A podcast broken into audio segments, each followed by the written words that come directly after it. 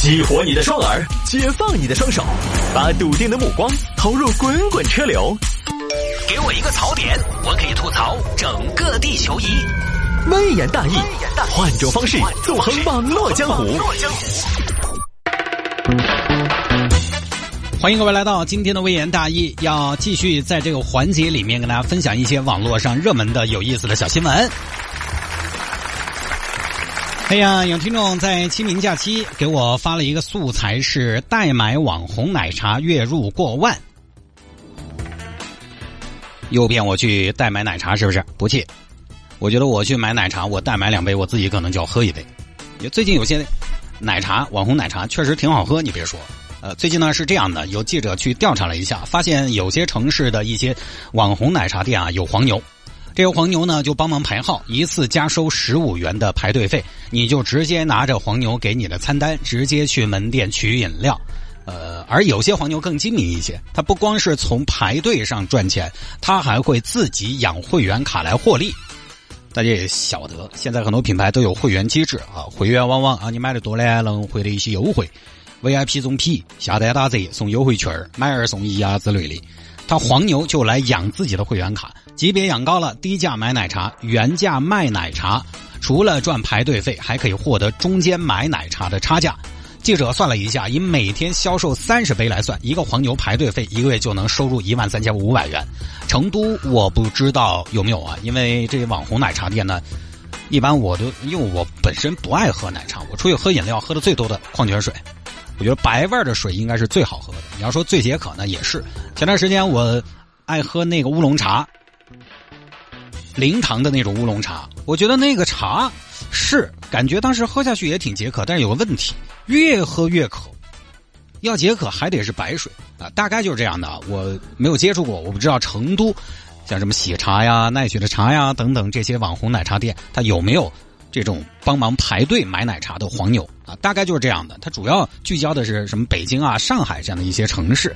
其实黄牛这个东西呢，我就说一直都有，黄牛一直充斥着社会生活各个需要排队的领域。小到一杯今天我们说的奶茶，还有比如说看病挂号啊、演出门票，大到买房排号，通通都有。有的黄牛呢是社会闲散人员、自由职业者自己搞，有的是官方搞。你迪士尼一样的嘛？迪士尼你童话世界再童话世界，你看它一样有黄牛。他倒不是说我这个是黄牛，你去找我们黄牛，但你可以买他的快速通行证，就在某几个重点项目中不用排队。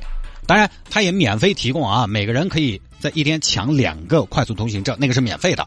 但是呢，只能抢两个，而且你中间时间差一定要打好。他有那种直接花钱购买的不用排队的东西，你看这个不就也等于官方黄牛吗？一直有黄牛。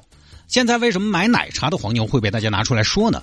我总结的是，因为奶茶是大众消费品，它的购买人数很多，就什么意思呢？买的人多，买的人多，大家更能接近你这个产品，才会形成舆论。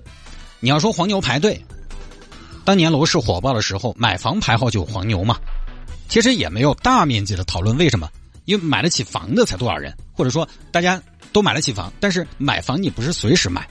奶茶是天天都有人去消费啊！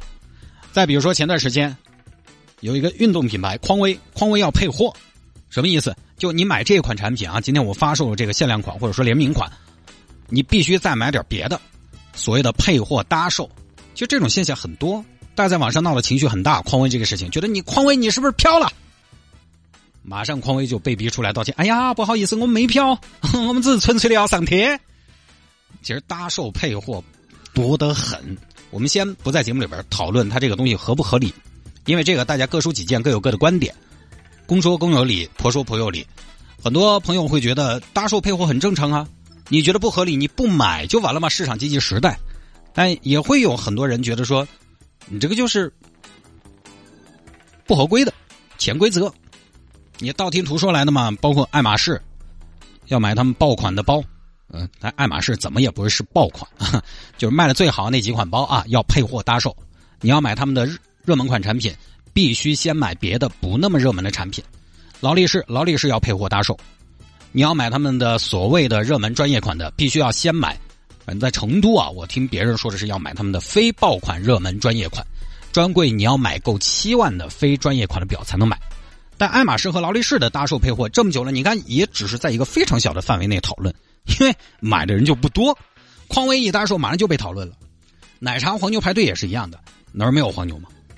网上那些卖鞋的、炒耐克的排队取鞋的，好多不也是黄牛吗？我之前下了一个耐克抢鞋的软件，今天早上我就抢了，抢了一次。每次他们有新款啊，反正我个人觉得好看的，我就上去试一试。我不是说我有我有特别多钱，我抢了每一双都要买，而是 在上面你普通老百姓啊，普通群众你要去抢，很难抢得到。每次他们有新款，就会在上面公布，可以在上面购买抽签。我试过几次，今天上午试过一次，也是后来半个小时过去之后，一登录客户端，哎，不好意思，你没抢到，我从来没有中过签。反过来，你这忙活半天什么都抢不到，你说它限量吧，量少，好，你马上去淘宝上看。倒是挺多渠道的，什么款都有，这不还是黄牛的功劳？所以黄牛一直都存在的，只要是限量的，只要是要排队的，只要是有机可乘的，只要是成为 VIP 可以获得价格差的，哪里有利润，哪里有差价值，哪里就会有黄牛。大家对奶茶排队也有黄牛，可能觉得比较惊讶，只不过是因为觉得什么呢？奶茶这个东西总共才多少钱？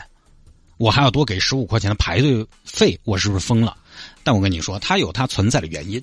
首先呢，奶茶十多二十块钱一杯，加上排队费多少钱？三十五块钱四十嘛。你这个价钱作为一杯奶茶来讲，它便不便宜？它肯定不便宜。但是它单次消费低。年轻人你再没钱，三十五块钱四十块钱，现在年轻人你拿得出来吧？所以奶茶对于年轻人来说不便宜，但是他买得起。但你说别的东西，你说房子，现在这儿手里边有一套天府广场二百平。一百万，便宜不便宜？肯定便宜，太便宜了。但是很多人也拿不出来。这个房子对很多年轻人来说是便宜，但是也买不起。奶茶是不便宜，但是买得起。所以大部分年轻人是可以参与进来的。完了呢，现在一杯网红奶茶，你还不能啊，简单的用它的材料、用它的口感，对不对？你的胃口来衡量它的价值。你还要算上它发朋友圈、发微博的价值。它是什么？它是社交素材。社交平台的素材，而获得素材就是要花钱的。我们有一些美食博主，我认识的一些朋友，他们会自己花钱去全国各地吃，获得素材是要成本的，花钱前期花钱去吃，给人一种很专业的感觉。他于是有了一个人设，什么人设？我是美食行家，接下来就会有人找到他。现在一杯网红奶茶就是有这样的功能啊。IFS 楼下新开了一家奶茶店，陈设和不止？说白了，你一看就不是好好做奶茶的，也不能说人家不好好做奶茶，就是奶茶是他的一个产品，他还有一个产品是什么呢？拍照。我们有同事都排队去拍照，你想一想，有些小年轻觉得在一个美美哒环境里边拍几张美美哒自拍，我心情好。我看到朋友圈有人为我点赞，有人问我这是哪儿，我心情好，心情好这个值不值钱？也值钱嘛。只不过以前大家可能生活条件没有像现在这么的好的时候，大家更加关注的是一件商品它的实用的价值，没有关注更多的这个心理收获上的价值。尤其如果你的朋友圈去感受、体验过你体验的这个东西的人还不多，而你始终在引领你的朋友圈，你是弄潮儿这样的人设的时候，很多朋友类似的消费都要咨询你的时候，那种感觉也还可以。虚荣也好，寻求认同也罢，一杯小小的奶茶的价值，这些你都要算进去的。人家是奶茶之外还有社交工具。反过来说，排队几个小时不能发朋友圈，不能发微博。现在很多网红餐饮、网红奶茶，我怕是觉得很多朋友就不得去了。所以你花这个钱值不值？其实自己觉得值就值，别人说了这个东西都不算啊。不多说了，因为我这年纪呢，确实不喝奶茶，我也不爱喝，